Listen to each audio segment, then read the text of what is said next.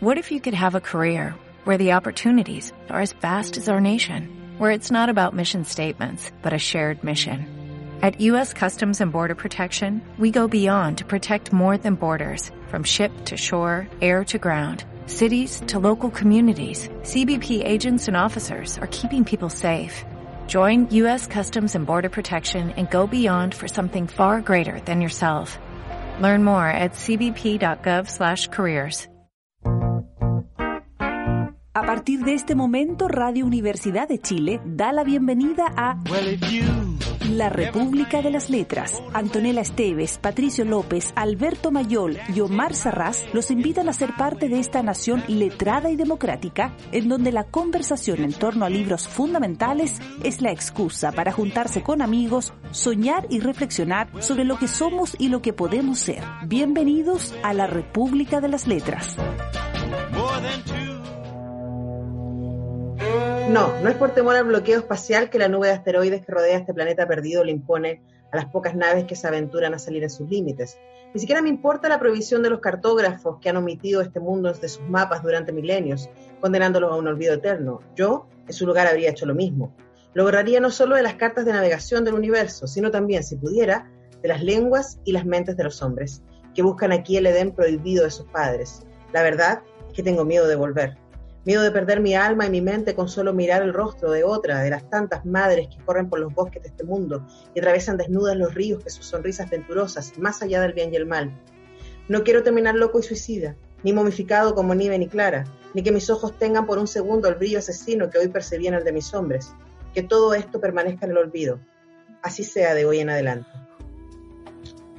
Eso está en el primer capítulo eh, en las notas del diario de viaje de Silvan, el pirata Adeus, comandante del carguero Argos, contrabandista, que abre este libro Salomé de Elaine Vilar Madruga, una escritora muy joven, cubana, eh, que eh, tiene este libro editado por La Pollera en nuestro país y que le vamos a dedicar la República de hoy.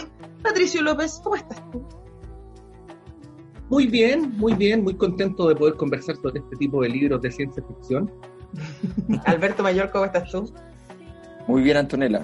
Muchas gracias por la por, por la recomendación. Sí. Para la recomendación, ¿ah? ¿eh? Bueno, la semana pasada. Súper tranquilos por tu situación. Mira, si nos midiéramos por los libros que recomendamos, punto, punto, punto. Es una buena unidad de medida yo voy a, voy a seguir manteniendo el distanciamiento social luego de este libro. Lo leí al revés, lo leí al revés y me di cuenta inmediatamente lo que decía. bueno, eh, yo encontré a Elaine Vilar Madruga en una antología de ciencia ficción con un, con un cuento que me encantó.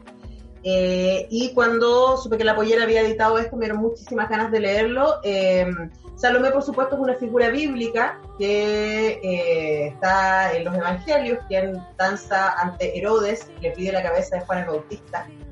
Eh, y acá, de alguna manera, esa, imagen está presente en el libro, pero en un mundo eh, interespacial, en donde el libro parte con este viaje, en donde encuentran unos huevos, asesinan a una de estas madres, a una de estas figuras, y de los huevos salen unos seres que nunca se describen del todo en el libro y a mí me parece que esa es una de las cosas más impresionantes, pero lo que sí sabemos es que estos seres son capaces de volver locos de amor y deseo a quien sea que se encuentre con ellos. Eso sería un poquito, si quieren, el resumen del libro, no sé si mis compañeros estarían de acuerdo. Totalmente de acuerdo. Sí, Alberto, tú eres especialista en ciencia ficción, así que habla tú y yo No, pero yo creo que, lo que pasa es que a mí me pasó que, fui encontrando, y eso fue bien impresionante en términos de. Yo cuando partió dije, me, ha pasado otras veces en todo caso, dije, esto va mal, esto va mal. Porque a, Omar no le gustó nada. Con Omar alcancé a hablar no le gustó nada. Ah, no, yo estoy en desacuerdo, estoy en desacuerdo. De hecho, Omar está cada vez más exigente, tiene el paladar demasiado afinado. Entonces, no, por ejemplo, me, pasó al principio, cuando hay, hay un código de la ciencia ficción que a mí me molesta mucho que es usar un elemento descriptivo para no describir. O sea, no tardamos en localizar el nido y tú no sabes lo que es el nido. No entiendes porque no te han explicado qué diablo es el nido. En este caso el nido era un nido, pero, pero era un nido muy raro, digamos, pero era un nido. Entonces, no tratamos lo que sea el nido, nido con mayúscula, además, así como no sabes si es una nave, si no tenía idea qué es. Entonces, esas cosas a mí me dan mucha rabia, mucha rabia. Entonces, la ciencia ficción siempre hace eso como que establece un elemento inicial que de alguna manera produce alguna clase de, expectación. Supongo que eso funciona con ciertas personas. Una expectación respecto a de qué está hablando. En algunos libros es hasta el cansancio. O sea, aparecen unas cosas que uno... Entonces, apuestan siempre a que se haga verosímil en el camino. Que es una apuesta interesante, salvo que a veces uno deja de leer mientras la apuesta no se desarrolla. Entonces, entonces es una apuesta que, y, que además puedes acumular tanta rabia que después la calidad, si no es extraordinaria, tú puedes no, no superarla nunca.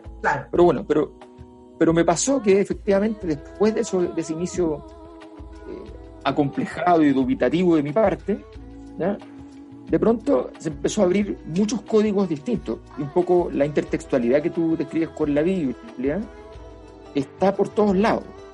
O sea, hay muchos elementos intertextuales. Por ejemplo, la descripción de, de, los crímenes o de la violencia es bien eso que se llama después de Bolaño infrarrealista, ¿no? Tiene, que es básicamente decir que hay mucho detalle o que le ponen color. Roja. Crónica roja. Eh, tiene mucho también de cierto de citas eh, arcaicas, griegas, qué sé yo, hechas un poquito con estilo, incluso algunos con citas bien, bien textuales, a Borges, O, o, también así como una cosa media de literatura inglesa, bueno, que también tiene que ver con Borges en el fondo. Eh, todo ese, ese, tipo de códigos también está, está presente. Y así uno puede ir encontrando una, una, una gran cantidad de ramas eh, literarias y parentescos que vamos a ir discutiendo, pero en el fondo creo que, en ese sentido una obra muy lograda, muy trabajada, muy pulida, sin ser larga, muy, muy trabajada, eh, y, y, de alguna manera muy perversa, por supuesto, igual logra un cierto nivel de sensualidad. Aquí andamos con cosas. Aquí andamos con cosas. Sí, no sé, Patricio López, ¿qué te pareció a ti? Es bien raro que la, que la pervención en, eh, entrañe un cierto nivel de sensualidad, pero bueno. No, eso no, pasa jamás. y en este programa nunca hemos hablado de eso. Sí, oye, pero, pero hablando de prejuicios y hablando de, de, Omar, que no le gusta ningún libro, pues lo único que se conforma con, con poco es con los amigos, parece. Eh, eh, yo cuando, bueno, cuando, cuando empecé a leer el libro, igual tenía el prejuicio de que, de que uno sabía muy de antemano a dónde iba, ¿no? O sea, un libro que se llame Salomé, eh, que se trata de lo que se trata, eh, en fin, como, como que uno ya de antemano sabía más o menos en qué se iba a meter y eso siempre es complicado cuando, cuando lo ideal es que una obra se vaya se vaya eh, desnudando como la cebolla, ¿no? mostrando en las capitas de a poco. en ese sentido, claro, efectivamente el libro corría un riesgo y porque además se se maneja en muchas capas. Siempre es complicado que un libro tenga una alusión bíblica, eh, para luego tratar de construir sobre eso una historia de ciencia ficción, eh, que vuelva al ultra, ultra tratado tema de la relación misteriosa de los hombres con las mujeres, eh, además que lo escriba una mujer, que sea una mujer joven, por lo tanto que puede hacer lecturas contemporáneas sobre eso que, es más viejo que el hilo negro. Pero acá no, no, es, no es una mujer, es una criatura pero al fin y al cabo, claro, no, no, estaba hablando de la autora, estaba hablando de la autora. Ah, sí. Eh, pero luego, pero luego el personaje efectivamente empieza a devolvernos de eso que nosotros creíamos que estaba instalado, ¿no? Porque, porque efectivamente las dinámicas son más complejas, porque entre otras cosas lo que está en juego es el poder, eh, porque esta no es una mujer, como decías tú, sino que es una, es una criatura, que tampoco es en términos absolutos una, una víctima, porque también es un monstruo, ¿no? Y tiene una, una capacidad destructiva que, que pasma, ¿no? Eh, es, es aquella que puede destruir el universo, bueno, y eso nos remite otra vez a las viejas historias de las mujeres cuyo poder son capaces, capaz de destruir, bueno. Eh, entonces, todo eso, que, que, es una serie de elementos entre archiconocidos y muy distintos entre sí, eh, hacían correr efectivamente el riesgo de que la novela naufragara, pero no naufraga. Eh, y a mí me, me, gustó mucho esa erudición con la que escribe, y además me gustó la pluma, creo que es un libro que está súper bien escrito, que tiene una musicalidad que, es interesante de leer y que va, va avanzando hasta que llega a un lugar donde uno termina diciendo, wow, eh, ¿qué fue lo que leí? Eh, es como, es como esas juegas que tienen cinco salidas posibles y uno no sabe por cuál de las cinco salió, ¿no? Eh, entonces, claro, ahí uno se devuelve y trata de salir por la otra, entonces creo, creo que es súper interesante y deja muchas preguntas instaladas. Todo eh, eso. un análisis absolutamente teórico y racional de esto, ¿ah? Eh, sí, sí, sí. Todo eso en 92 páginas de novela. Sí, sí, sí, sí. Pero fíjate que, que una cosa que, que, que A no le gustan las novelas cortas también, eso es otro. Lo he dicho varias veces aquí. Puede ser, sí, puede ser, puede ser. Pero fíjate que además hay una cosa que tiene que ver con una especie de compromiso literario de, la autora, de Elaine Vilar, em, que esta obra, el, argumento, la trama, le podría haber tentado sin ningún problema, además, y creo que habría sido un éxito total, le podría haber tentado a hacer algo más, comillas, cinematográfico. Mm. Hacer un texto que fácilmente se convierte en un guion, en un, en un Alien el octavo pasajero, pero en versión Elena de Troya, eh, que está perfecto, o sea, como idea es fantástica, agarrar la, guerra de Troya a, Helena secuestrada, capturada eh, eh, por el deseo, que se deja querer aquí y allá, que no tiene voluntad propia, que, es una, que, es una, que es una criatura de alguna manera también en ese sentido.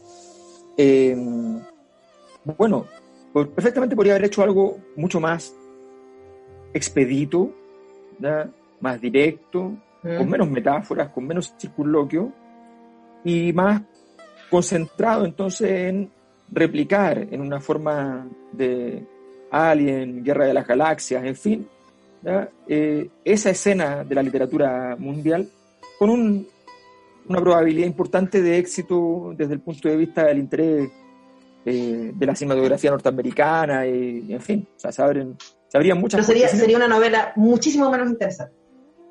Claro, y sin embargo. se puede adaptar, se puede, esto se puede adaptar y puede ser una interesante película.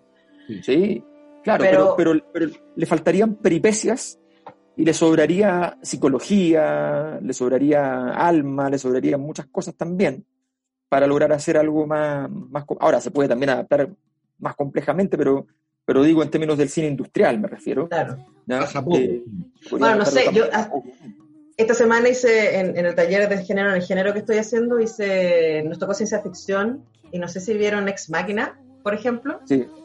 Pero me, me, me, pareció familiar la idea de, de la criatura que termina siendo cazando al cazador. Pero bueno, tenemos que ir a un tema. No sé si alguno de ustedes quiere partir. Yo, me lanzo podría, sí. sí.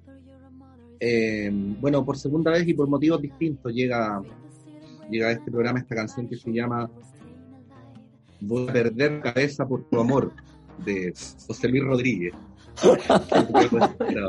¿Cuál fue la primera vez que escuchamos ¿A propósito de qué? Fue Chima. Ah, es verdad, es verdad, sí, por razones Aniversario, esta semana fue el aniversario de la muerte de Michima. ¿Viste? Bueno, siempre va a volver a la República. Nosotros vamos a escuchar entonces. una forma de decirlo. Al Puma.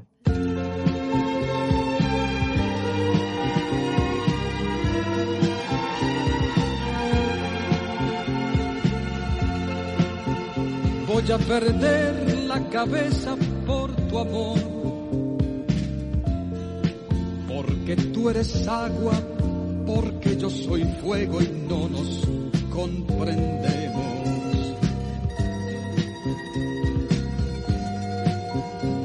Ya no sé si he perdido la razón. Porque tú me arrastras porque soy un juego de tus sentimientos. Cuando yo creo que estás en mi poder, te vas soltando, te vas escapando mis propias manos. Hasta ese día que tú quieres volver. Y otra vez me encuentras enfadado y triste, pero enamorado. Voy a perder la cabeza por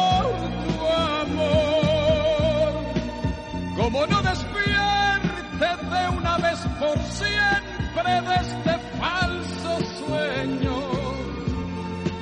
Y al final vea claro que te estás burlando, que te estás riendo. En mi propia cara, de mis sentimientos, de mi corazón. Voy a perder la cabeza por te quiero y quiero de esta forma loca que te estoy queriendo. Yo no soy la roca que golpea la ola, soy de carne y hueso. Y quizá mañana oigas de mi boca, vaya usted con Dios.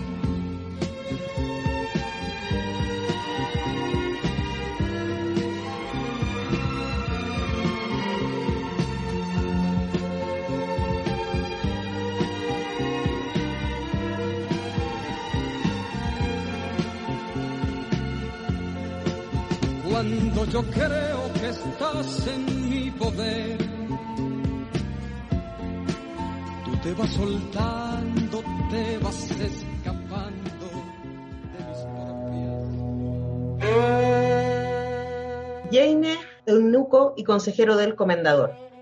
Quizás mi única virtud es saber callar a tiempo. Los dioses me dieron una buena lengua que he aprendido con el paso de las décadas el precio de una palabra a la cual le ha llegado su momento exacto y su diferencia con una que se adelanta.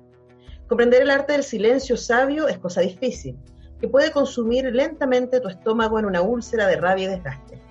Será quizás por eso que mi vientre, noche tras noche, se transforma en una bestia salvaje que me ruge y muerde, reclamándome cuidados que ya no puedo otorgarle. He visitado a curanderos y el pronóstico de todos ha sido el mismo. Tengo aún el tiempo suficiente para hacer tantas cosas como me sea posible, pero el dolor aumentará poco a poco, como la dentellada de un animal rabioso, hasta dejarme postrado como un inválido. Sin embargo, la espera de ese momento no es algo que me quite el sueño. Otras cosas sí. Las acciones del comendador, por ejemplo. sí, parte. Bueno, otra cosa que es interesante del libro, de este Salomé, de Elaine Vilar Madruga, es que está contado desde distintos puntos de vista. Mm, sí. Entonces, también vamos viendo la acción como, como nos pasó con, con temporada de huracanes. También vamos viendo la, la acción en.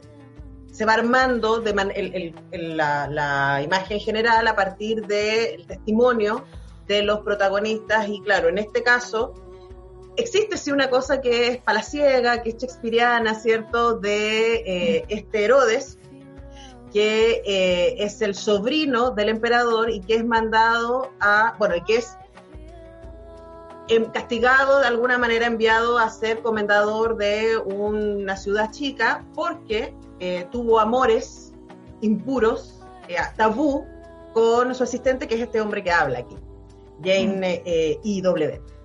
Eh, y allá, él es como el jefe, es como el dueño de casa de, este- de esta ciudad pequeña. Pero existe también este Juan Bautista, existe la figura de Juan Bautista acá, que es el hijo natural del emperador y que se supone Sí. que va a ser eh, el que va a suceder al emperador. Pensaba Herodes que le iba a tocar a él, pero hasta que apareció este, este hijo natural. Y este hijo natural también en sí mismo es bien particular, porque es un hombre que difunde el evangelio, su evangelio, y que bautiza a la gente que diremos eróticamente, por ser elegante, Mm, y que es un loquillo en sí mismo, ¿no? Eh, eso, entonces el- el- la criatura esta, Salomé, es de alguna manera la tensión que empieza a aparecer entre, entre, entre estos varones. Eh, particularmente, por, por celo por la criatura o por celos homosexuales entre los varones. claro. Y ahí aparece una escena que a mí no sé qué les pasó a ustedes, que es cuando que eh, Herodes tiene guardada a Salomé, la tiene escondida entre velos. Porque teme que la gente la vea, pero cuando la ve Jane, lo que ve es a Herodes cuando era joven y cuando ellos se amaban. Entonces ahí nos damos cuenta que la criatura toma la forma de aquello que tú más has amado y más has deseado. Y de ahí la locura. Y que no puedes poseer. No. O sea, puedes intentarlo. Herodes lo, intentó, pero luego miren cómo terminó, cómo termina la historia. Se imaginarán no estar escuchando cómo termina la historia. lo, que, pasa es que, además, bueno, ahí tú describiste varias cosas que tienen que ver también con esta con estas intertextualidades que a mí me parece que son muchas, sorprendentemente muchas, porque, por ejemplo, hay una cosa medio de, de, de Bomarzo, de, Juan Manuel Laínez, eh, tiene, tiene elementos también relacionados, bueno, lo que, lo que tú describes de describir, entre comillas, eh, la, bueno, la Biblia, contar lo mismo desde distintas voces, lo que hace Barico con la Iliada, eh, de contar la historia desde cada uno de los personajes por separado. O sea, todos esos juegos están, están permanentemente sobre la mesa. Entonces creo que hay un, hay un trabajo muy grande de ir en, muy poco rato, articuladamente, contando esta historia, entre comillas, entre comillas sencilla, pero, pero porque tiene, tiene buena tiene buena trama en el sentido de que efectivamente van pasando dos, tres, cuatro cosas, no son muchas, pero todas esas cosas son, eh, son bien intensas, bien sorprendentes, bien eh, calculadamente inesperadas, eh, y, siempre y siempre encuentra un camino para salir, por ejemplo, uno de repente dice, ya, ¿y aquí cómo se las va a arreglar como para seguir? ¿Ya? Entonces viene, bueno, viene el problema entonces siguiente, que es el problema del castigo, el problema de la... Entonces, o empieza a aparecer un, tercer personaje que complica la, la, situación. Entonces, yo creo que en ese sentido es una... Eh, es, un, es una súper una super buena construcción con este, con este ser, una especie de ser mitológico, eh, que, que, adopta la forma de lo que amas, que es una cosa que, que tiene un poco de alquimia, que tiene un poco también del, de, estos grandes misterios religiosos, digamos, del objeto que va a destruir o va a salvar el mundo, nunca entendemos muy bien. Eso siempre está en todas las religiones y el tema de los, de los tabúes. Yo creo que es bien notable el requerimiento, además estos requerimientos así duros, como si quieres estar conmigo, tienes que castrarte. O sea, esa, esa parte Está contada con tanto realismo, felizmente. No, pero, pero eh, habla, habla de sangramiento, ¿no? Y del, y del dolor. Sí, sí, no, sí, dolió, dolió. Te juro, yo apreté las piernas, no sé, qué ustedes. A mí me dolió, sí. En fin. Hoy el, el a, propósito de lo que hablábamos hace un ratito bromeando con Omar, Omar decía que, que cuando, cuando criticaba las novelas cortas, ¿no? Decía, bueno, en otros tiempos esto no habría sido en un capítulo, habrían sido dos capítulos de un libro de verdad, algo así decía Omar, eh, y, lo, y, lo, invoco hoy día, que efectivamente uno podría leer las cosas como, como dice Omar y estar de acuerdo cuando se trate de determinados libros, pero aquí lo que opera es, la, lo, exactamente lo contrario, es como, es, es como si a uno le, le, diera la impresión de que esto es como una suerte de destilado, ¿no? O de, porque, porque a propósito de lo que decía Alberto en el, en el párrafo anterior, efectivamente no es demasiado, demasiado lo que pasa y no es demasiada, demasiada la información que se te entrega.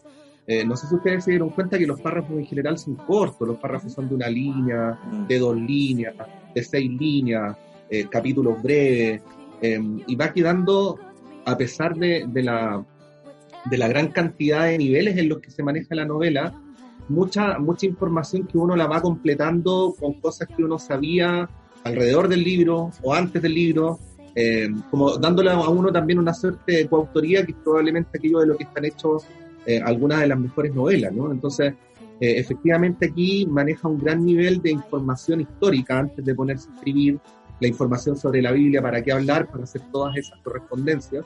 y me imagino que también hay mucho, mucho, mucho de psicología, porque porque aquí hay ciertas cuestiones que son como, como paradigmáticas del tipo de relaciones que construyen los seres humanos, el objeto de deseo, qué se ama cuando se ama, eh, el apego, Eh, y así sucesivamente, que, que, claro, aquí están sublimadas en una historia literaria, ¿no? Pero que probablemente tienen, tienen correlaciones mucho más universales. Eh, por eso me parece que, que, el libro es fantástico y está súper bien logrado. O sea, se lee muy rápido, pero a uno le queda dando vuelta a la lavadora mucho después de que el libro se termina. Claro, lo que decía Alberto, ¿no? Que uno lo termina y dice como, ¿qué acaba de pasar? ¿Qué puesto? Oye, el retrogusto, como dirían los catadores. ¿ah? Mm, el retrogusto, muy bien. Eh, Alberto. Mira, yo tengo un tema raro porque eh, primero había muchos, hay muchos temas sobre Salomé, eso está lleno. De hecho, yo cuando hablamos la semana pasada dije, bueno, ya tenemos el tema, obviamente. Pero no, no, porque eh, vi una cita que me parece súper interesante en, el, en la elección del nombre del líder político local, de comendador, hay una, hay una astucia, digamos, hay una astucia. Eh, y esa astucia tiene que ver eh, con el hecho de la problemática de, del, sexo, la problemática del crimen, y eso es Mozart, Don Giovanni. La última escena, conocida, aunque no se llama así, conocida como la escena del comendador, aunque en realidad se llama a cenar teco, a cenar de, invitado, y, y, y conocida, pero conocida mundialmente como la escena del comendador, entonces, ahora, lo normal es que esta escena dure como 13 minutos. En las versiones contemporáneas las, óperas son más rápidas, entonces ya van como en 7. Yo seleccioné solamente la primera parte, que son la primera parte antes de que entren los, los espectros o los fantasmas. Eh, entonces esos son como 4 minutos y medio. Así que bastante rico. jamás, Mozart jamás. Bueno, a veces. Pero bueno estamos haciendo Salomé de Elaine Vilar Madruga, editado en Chile por La Pollera, si lo quieren conseguir, y escuchamos a Mozart en la República de las Letras.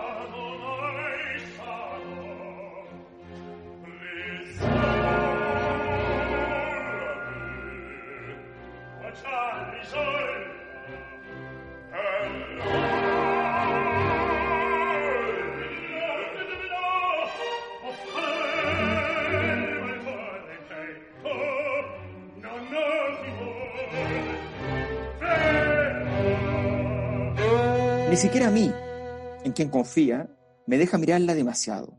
Generalmente la obliga a llevar siete velos, le dice, cúbrete Salomé, vienen invitados, y aquella cosa lo obedece como si realmente comprendiera todo. Me molestan los mismos que Ero le ofrece, las caricias, incluso el nombre por el cual la llama. Me molesta que no sepa que es él, y no yo, a quien le corresponde dar la cara ante la ciudad para detener la guerra que se nos viene encima como la zarpa de un Dios muy poderoso. Pero sobre todas las cosas, Siento que he perdido el amor de héroe, la sombra de su amor. Nunca desde que llegamos a Vilda le había conocido amante que acudiera a su lecho seis noches seguidas. Y ahora esta criatura ha venido a apoderarse de todo, de él, de su cuerpo, de sus días, incluso de su mente. Por primera vez el Bautista y yo hemos estado de acuerdo en un punto. Cierto es que siempre lo odié por su condición de bastardo, de soner y de sus creencias locas de iluminado.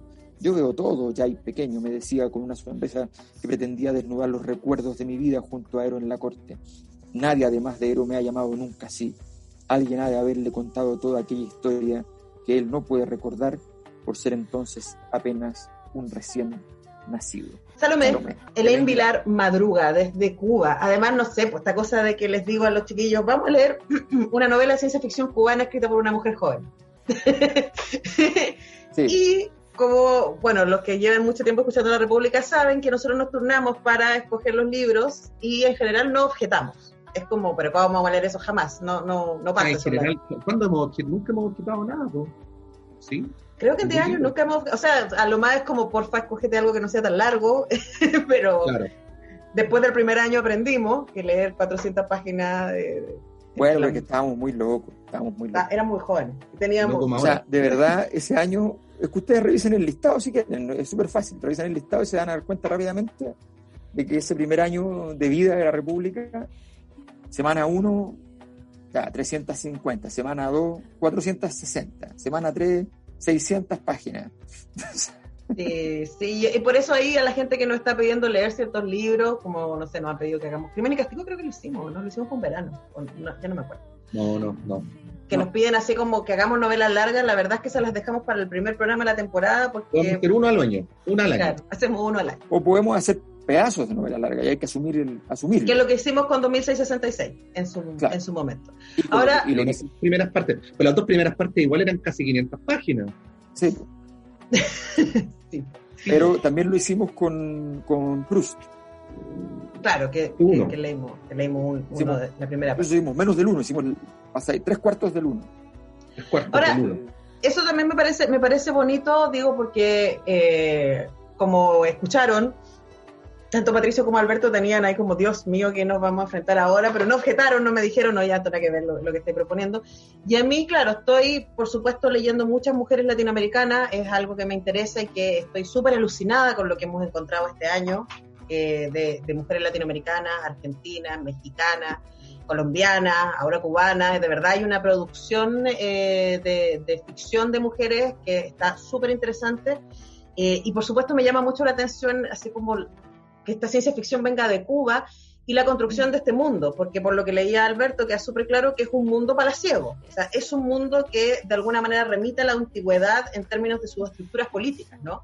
Pues. Eh, pero es un mundo de naves espaciales, o sea, esta historia empieza con este pirata que llega con estos huevos y con esta criatura, o sea, ya se le armó la escoba en su nave cuando estos huevos empezaron a romperse y empezaron a aparecer estas criaturas, y él termina vendiéndole, muy a pesar de sí mismo, eh, la primera criatura al gran maestro mercantista, eh, que lo único que quiere es comprársela. Y este gran maestro mercantista es un gran líder político y económico de la ciudad y cuando el comendador Ero va a, va a pedirle a la criatura y se la lleva, estoy contando la novela, pues, finalmente ya hay un crimen y ese crimen es el que desata la guerra. Y este comendador no le importa nada la guerra, y de eso es lo que se, se queja su, mano derecha, ¿no? que no le importa nada la guerra porque él está absolutamente obnubilado con Salomé, con la criatura, y como que se olvida del mundo, se olvida de sus responsabilidades, tanto así que eh, permite el crimen de, del heredero. Oye, ¿no será que eso le pasa al presidente? Que está obnubilado por alguna criatura, dices tú, y por eso lo perdió no sé, tal vez encontró... Que está, como tal ausente? Vez, tal vez compró algo que le parece particularmente llamativo, interesante, profundo. Y... Y dijo, ya, lo que Habría que... Sí, tengo algunas ideas al respecto, pero mejor de las digo. No, yo cosas que podría haber comprado? seguramente con mayor... Con, con mayor valía o con mayor contacto con sus propias con sus propios fantasmas, como como es lo interesante en estas cosas. Sí. Bueno, pero en el momento de la publicidad, no hablemos pero, de eso. Librería Clepsidra, José Pedro Alessandro 94, en pleno corazón de Ñuñoa, en Macul con Irarrázaval, eh, y obviamente presencialmente ya está hace rato ya funcionando, pero también puede usted hacer su pedido, la página web Librería Clepsidra, en Instagram, en Facebook. Bastante completo. Oye, están haciendo unas sugerencias en redes sociales fantásticas. Las he eh, visto. Sí, no, ahí, ahí, está la maestría del curador, ¿no? Eh, como, hemos dicho, Omar es un gran curador en todos los, en todas las acepciones del término. Eh, hemos sido víctimas. Hemos sido víctimas de su curatoría. También hemos sido victimarios. Y, sí, también. También es cierto. Así es que busquen en, la, en las redes sociales de, de Clepsira, en el Instagram, en el Facebook, los libros que recomiendan que son, o sea, están absolutamente fuera del cliché, para decirlo de una manera odiosa, nunca los van a ver en las vitrinas de la Feria Chilena del Libro. Ya, lo digo. Por ejemplo, por ejemplo. Así que clepsidra.cl y también pueden ir, están eh, atendiendo de, de 2 a 5 de la tarde, si no me equivoco. Y por supuesto, clepsidra.cl y por las redes sociales, todas las dudas que tengan al respecto. Nosotros seguimos eh, comentando Salomé de Elaine Vilar Madruga y es hora de que yo vaya con... ¿Ustedes se acuerdan de esta canción de Donna Summer, I Feel Love? Sí. Que es como el super disco. Bueno, encontré una versión bueno, que me la sugirió Spotify para que voy a andar con cosas, que sale en un disco que se llama Oriental Night Fever, que es lo que estamos escuchando de fondo. Y esta canción es un proyecto, es un proyecto de Héctor Sassou, Bárbara Eramo y Stefano Saletti, y esta versión de I Feel Love me pareció tan apropiada para este libro que aquí se la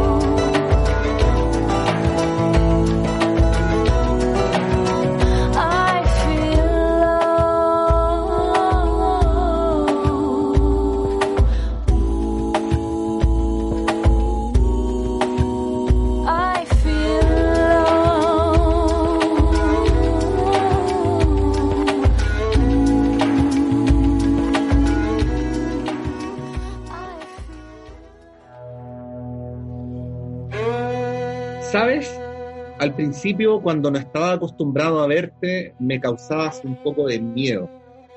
Ahora me parece ilógico la manía de un viejo estúpido que tiembla incluso ante su propia sombra. Te veía comer con ese apetito gigante que tienes y sentía temor de que luego quisieras continuar conmigo si tu hambre no se saciaba. Lo sé, es estúpido, Salomé. Pero a pesar de mi miedo, también me excitaba al observarte masticar la carne y el hueso de las bestias que mis sirvientes cazaban para ti. El sonido de la deglución, la baba de tu apetito que bajaba de tu boca y te embarraba hasta los pechos, las goticas de, sangre de la carne cruda cuando mordías. Recuerdo también el día en que llegaste a mi palacio amarrada como un animal por aquellos soldados que mandé en tu búsqueda. Te acaricié, me dabas lástima. Tenías ojos de criatura hambrienta e hice traer para ti el alimento cocinado. Lo rechazaste con un grito de rabia. Tardé horas en comprender lo que te molestaba, cachorra. Y desde entonces comiste todo crudo y comenzaste a parecerme tan hermosa. Hubiera querido llamarte por otro nombre, pero nunca respondías. Salome. Nunca he sido demasiado despierto. También tardé en descubrir que así quería ser llamada. Que se haga tu voluntad, cachorra mía, Salomé. Eso. Ahora, me pregunto yo, ¿qué habrá querido la criatura? ¿Cómo? ¿Qué habrá querido la criatura? Eso es lo único que no se sabe, po. un espejo. Podemos priorizar, o sea, yo puedo a ver, si tú estás en tu planeta, con tu madre, adentro de tu huevito, matan a tu madre, te raptan, caos y venganza podría ser una opción posible. Bueno, O sea, como la Parece al- caballerizas principio del de Pedro libro. de Valdivia. al principio del libro lo dice, dice, dice, anuncia aquello, dice algo así como la palabra más bella, una cosa así, venganza. Lo voy a buscar. Ahora, a mí me, y puede ser porque, insisto, estoy como hace- armando este taller y de, entonces estoy le- leyendo todo desde ahí. Me Aquí parece está, muy interesante lo de la femme fatal. Dale, dale.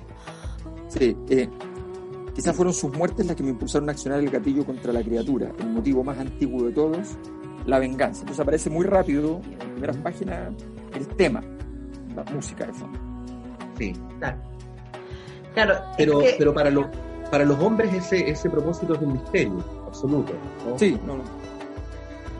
Es que estoy pensando en y por supuesto voy a hacer voy a hacer la lectura la lectura de género, ¿no? Pero pero estoy pensando en un espacio en que tú no tienes ninguna voluntad sobre ti mismo, eres un objeto, en este caso que es eh, comerciado y trasladado de unas manos a otras, donde tú no tienes ninguna ningún poder, excepto el poder de la seducción.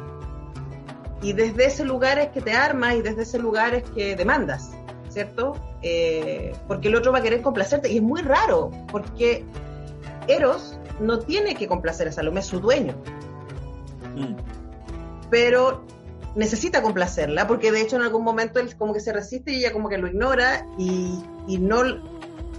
Ahí aparece cierta voluntad de parte de, de ella o de él, de la criatura, ¿cierto?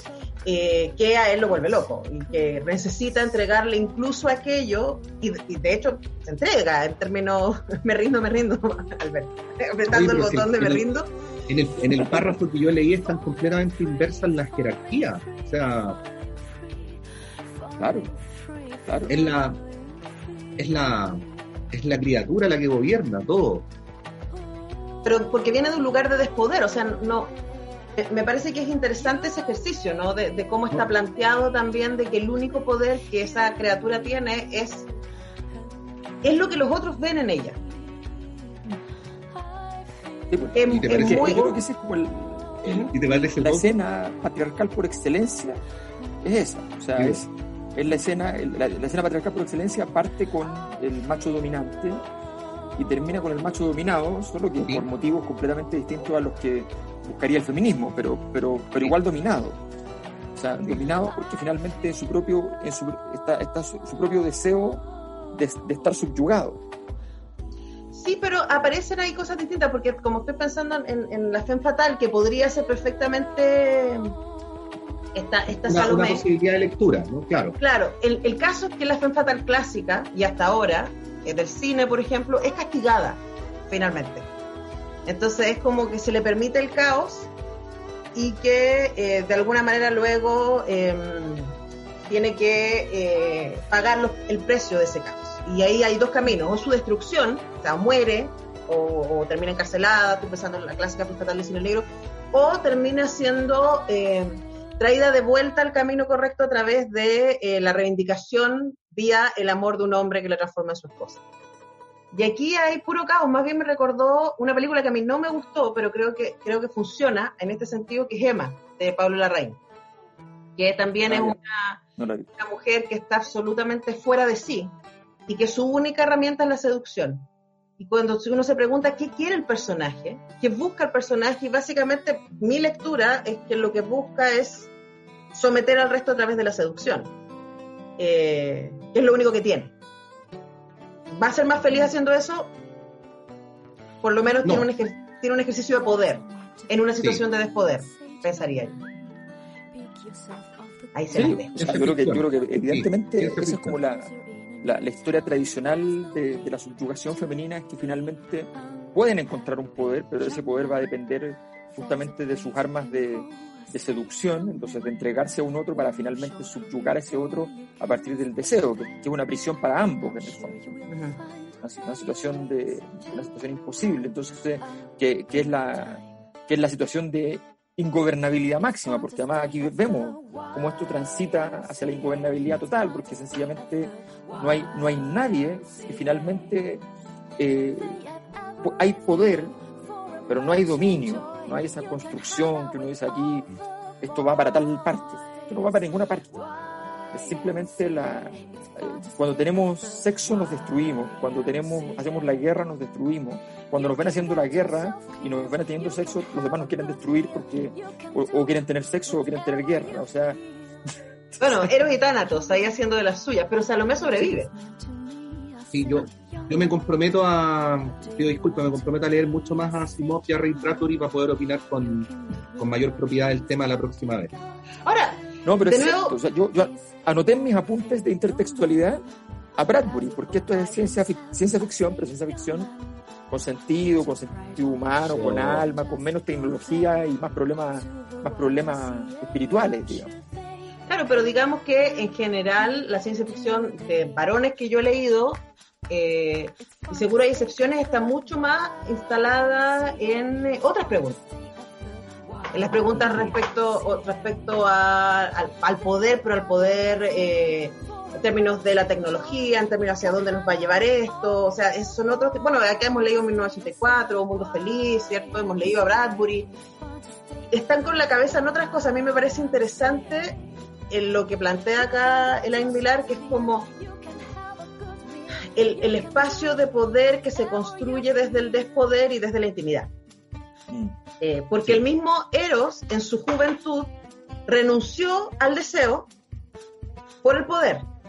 Porque él tenía este amante, ¿cierto? Y como era tabú, esto es interesante porque en el libro eh, es tabú las relaciones eróticas entre hombres en la adultez y con penetración.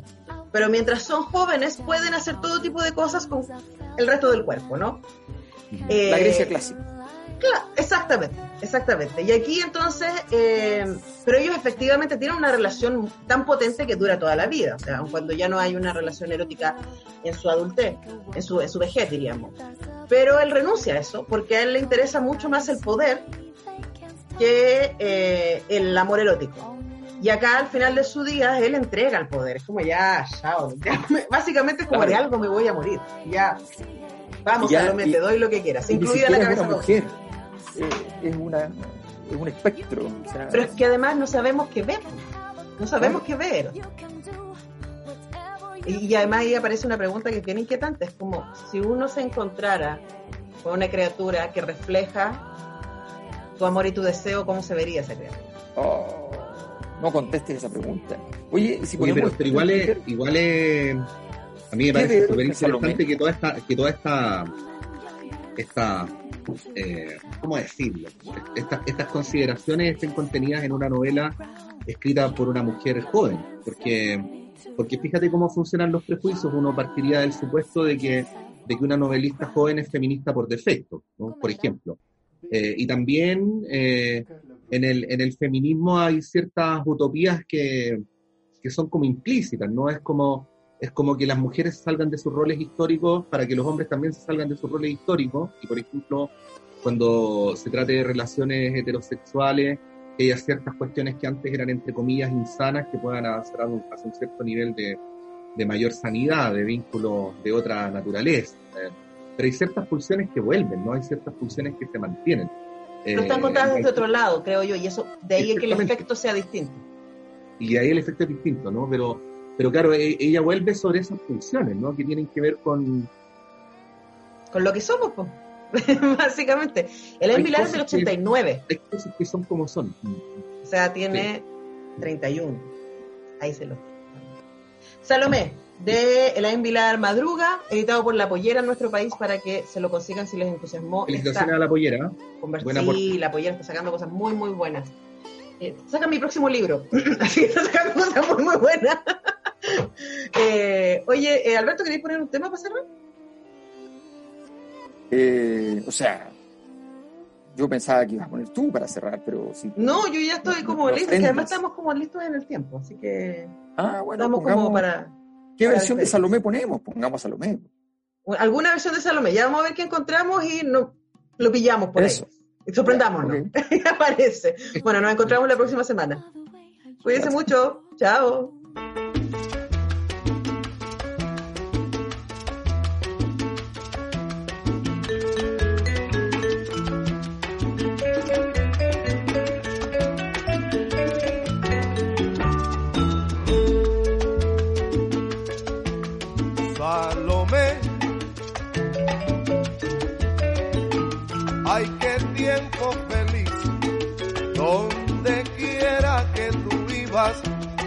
Amor noche tras día. Oye mamá, yo seguía atrás de ti. Salomé, sabes cuánto te amé, de nostalgia lloré al volverte a recordar.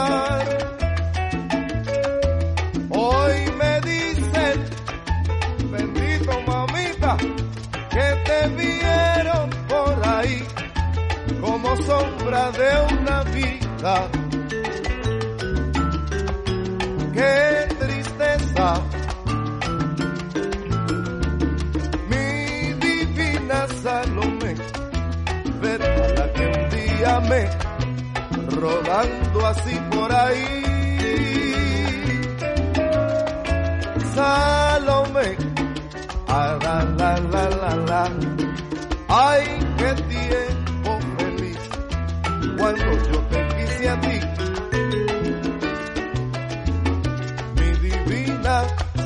Salomé. Recuerdo